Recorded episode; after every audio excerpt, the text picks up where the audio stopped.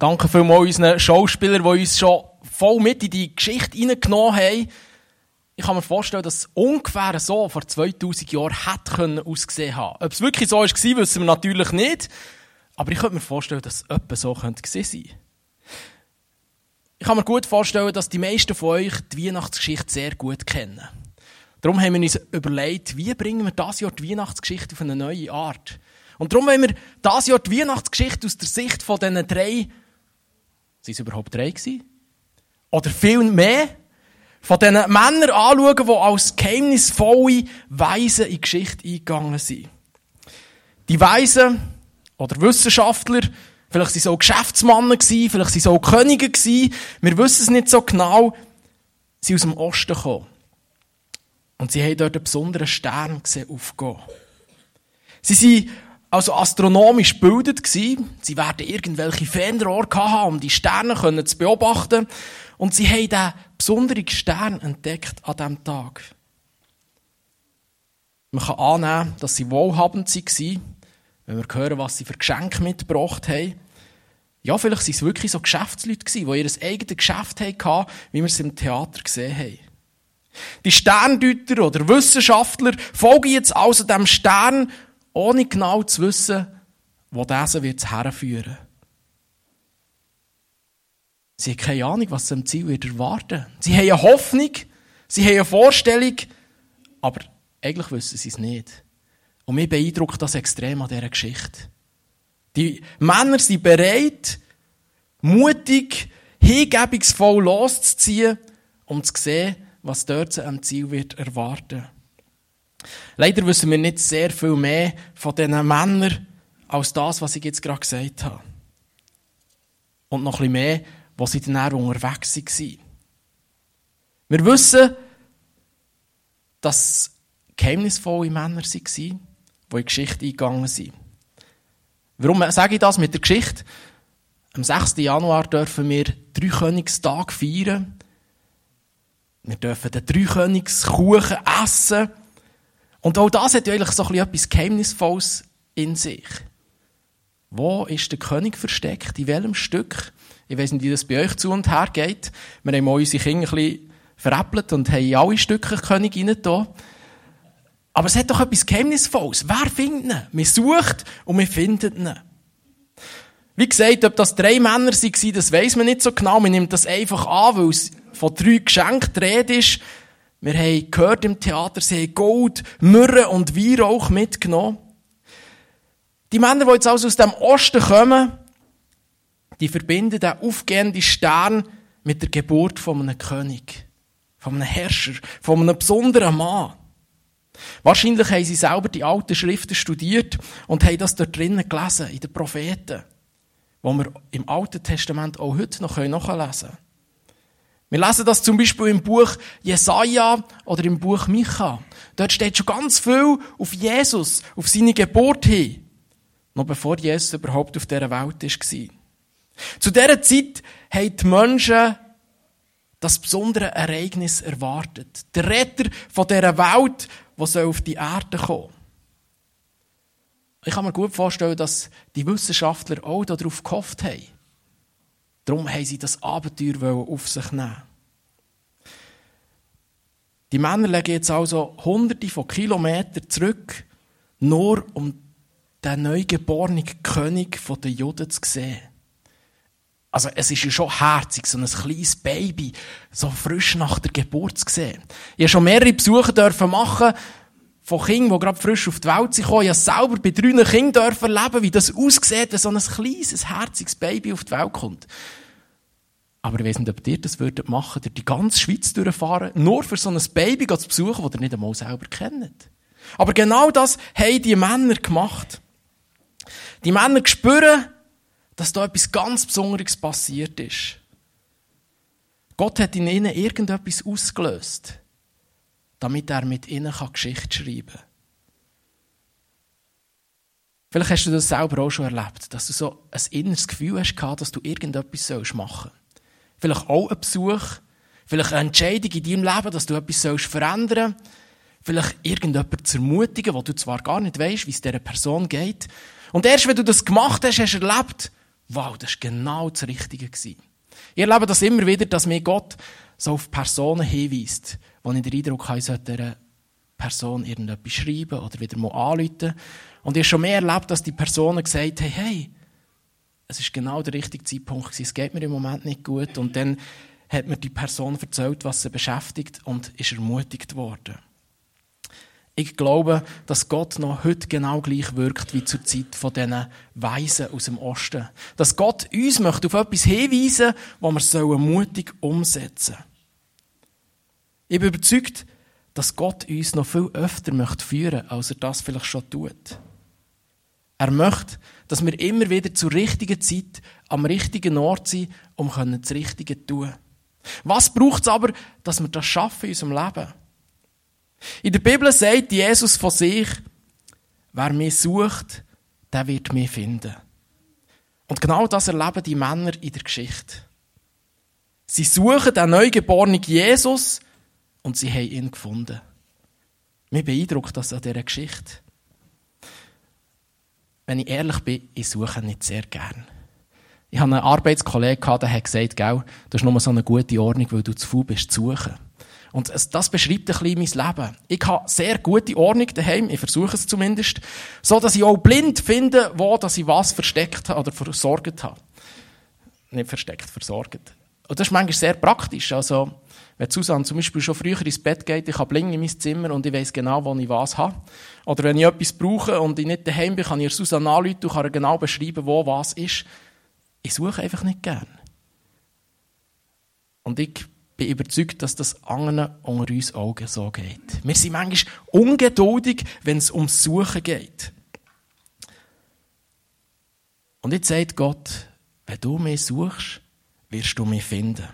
Ich habe mir so überlegt, wann habe ich das letzte Mal Gott ganz bewusst gesucht? Und dann ist schnell ein Gedanke, ja, Gott ist ja überall. Gott müssen wir doch eigentlich gar nicht suchen. Aber ist es vielleicht manchmal gleich wieder an der Zeit, dass wir in unser persönliches Leben hineinschauen und suchen, wo ist Gott eigentlich in meinem persönlichen Leben? Wo ist er am Wirken meinem Leben? Wo möchte mir Gott vielleicht gerade an dieser Weihnacht begegnen? Vielleicht geht es dir im Moment so, dass du den Eindruck hast, ich spüre Gott nicht. Hat mich echt Gott vergessen? Und jetzt, jetzt feiern wir Weihnachten und irgendwo fühlt sich das nicht so nach Weihnachten an. Lass dich von so Gedanken nicht verunsichern, sondern fang an zu suchen. Fang nicht an, an Gott zu zweifeln oder vielleicht zu hadern und die über Gott zu fragen, sondern fang an, von Gott zu suchen. Gott verspricht auch dir, dass wenn du ihn suchst, dann wird er sich von dir finden. Vielleicht nicht so, wie du dir das vorgestellt hast. Und genau so ist es diesen Männern auch gegangen. Sie haben suchen, aber sie haben den neugeborenen König nicht dort gefunden, wo sie sich vorgestellt haben. Sie haben mit ihrer Suche dort angefangen, was für sie am logischsten war, in Jerusalem.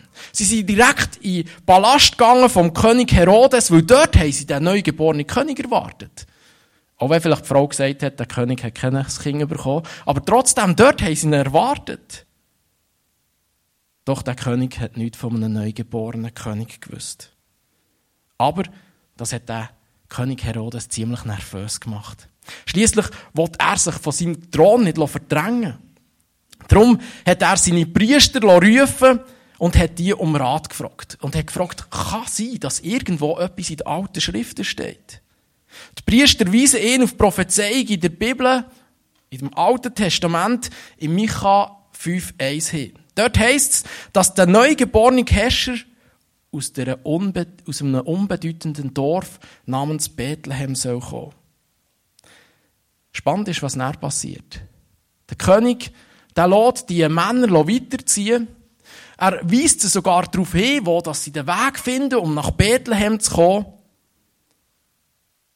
Aber er selber bleibt gemütlich im Palast hocken. Er fordert die Männer auf, dass sie ihn auf dem Laufenden halten, wenn sie den König gefunden haben. Schließlich will er seine Konkurrenz im Auge behalten. Aber er selber geht nicht mit. Spannend ist, dass niemand vom Königshaus und auch niemand von den Priestern mitgehen. Auch wenn sie das aus den alten Schriften gewusst haben, bleiben sie einfach gemütlich in Jerusalem zurück. Aber die Männer, die wollen genau wissen. Die machen sich wieder auf den Weg, auf die circa 10 Kilometer, die von Bethlehem, äh, von Jerusalem nach Bethlehem, äh, Entfernung war. Die Männer, die gehen also noch in etwa zwei Stunden auf einen Fußmarsch, bis sie dann ihr Ziel erreichen. Aber auch da wissen sie noch nicht, was sie an diesem Ziel wird erwarten. Als sie sich wieder auf den Weg machen, erscheint er ihnen wieder. Der leuchtende Stern. Es ist der gleiche Stern, den sie schon am Anfang am Himmel beobachtet haben. Er führt sie auch jetzt wieder. Und er bleibt genau über dem Haus stehen, wo der neugeborene König auf die Welt gekommen ist. Die Geschichte ermutigt mich, weiterzusuchen. Auch dann, wenn ich es vielleicht dort, wo ich es erwartet habe, nicht gefunden habe. Auch dann, wenn ich vielleicht denke, ach, hat doch alles keinen Sinn, weiterzusuchen. Auch wenn mir vielleicht niemand beim Suchen mithilft, trotzdem nicht aufzuhören, sondern weiterzusuchen. Auch für die Männer hat es sich gelohnt, dass sie weitergesucht haben, denn sie finden das Kind in Bethlehem. Sie freuen sich riesig, wo sie in das Haus hineinkommen, wo sie Maria, Josef und dem kleinen Jesuskind begegnen. Wir lesen, dass sie ehrfürchtig vor dem Kind auf die Knie gefallen sind und das Kind geehrt haben wie ein König. Auch das ist eigentlich extrem etwas Spezielles von dieser Geschichte. Es ist krass, dass die Männer das einfach gemacht haben. Wann bist du das letzte Mal vor so einem neugeborenen Baby abgeknäult? Wann ist dir das überhaupt in Sinn gekommen, so etwas zu machen? Ich gehe mal davon aus, nie. Aber diesen Männern, denen ist irgendwie bewusst worden, das ist ganz ein besonderes Kind. Es ist ein außergewöhnliches Ereignis, das sie den Stern hergeführt hat. Vielleicht hat ihnen der Stern die Sicherheit gegeben, dass da ein ganz besonderes Kind auf die Welt gekommen ist. Das Kind in dieser eigentlich absolut einfachen Umgebung ist der Retter dieser Welt. Für mich ist klar, da hat Gott mit diesen Männern ganz bewusst Geschichte geschrieben. Das ist nicht einfach so von ungefähr passiert, sondern das hat Gott gelenkt. Gott hat sie geführt und Gott hat, ist mit ihnen ans Ziel gekommen.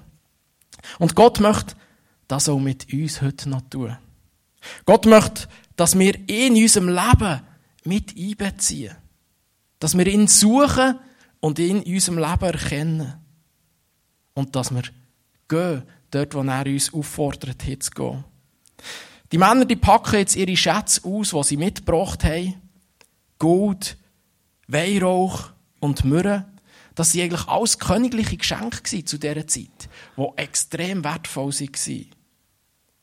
Die Männer, die haben Jesus gefunden. Und in dem Moment haben sie gewusst, dass das nicht einfach ein normales Kind ist, sondern dass das etwas ganz Besonderes ist. Sie haben den Retter von dieser Welt gefunden und haben ihn angebetet. Sie beten Jesus nicht an, wo er so geniale Wunder da hat, wie er das später gemacht hat. Sie beten ihn auch nicht an, weil sie durch seine krassen Predigten seine Göttlichkeit erkennt haben. Sondern sie beten ihn einfach an, weil sie in dem Moment gewusst haben, dass das das Richtige ist. Die Begegnung mit dem kleinen Jesus ist Grund genug, zu glauben, auf das, was sie bis dahin gehofft haben. Einen König zu finden. Einen Retter zu finden. Ja, sogar Gott persönlich zu begegnen. Jesus sagt später von sich, ich bin ein König. dazu bin ich geboren. Aber mein Reich ist nicht von dieser Welt.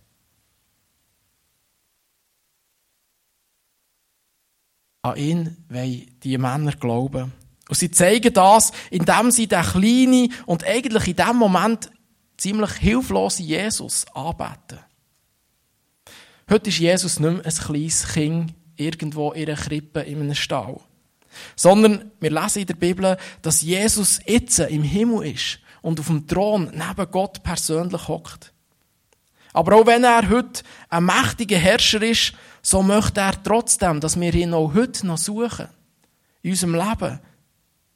Genau gleich wie die Männer aus dem, aus dem Osten dürfen wir Jesus suchen und ihm ganz persönlich begegnen. Jesus möchte auch uns Freude und Frieden schenken. Uns mit Freude und Frieden erfüllen. wenn wir ihn finden und ihn ehrfürchtig anbeten, wie wir es heute Morgen auch schon gemacht haben mit diesen Liedern. Kurz bevor die Männer wieder aufbrechen nach dem Besuch bei Jesus, sagt Gott ihnen durch einen Traum, dass sie den König Herodes nicht informieren sollen. Die Männer glauben der Aufforderung von Gott und so ziehen sie auf einem anderen Weg weiter. Sie wollen den Weg gehen, was Gott führt. Sie kommen also das zweite Mal einen ganz klaren Hinweis von Gott über. Das erste Mal durch einen sichtbaren Stern und jetzt durch einen Traum, wo Gott zu ihnen redet. Gott zeigt, ihnen den Weg, den er sie führen möchte. Und sie glauben und sie gehen diesen Weg. Das ist für mich das Genialste an dieser Geschichte.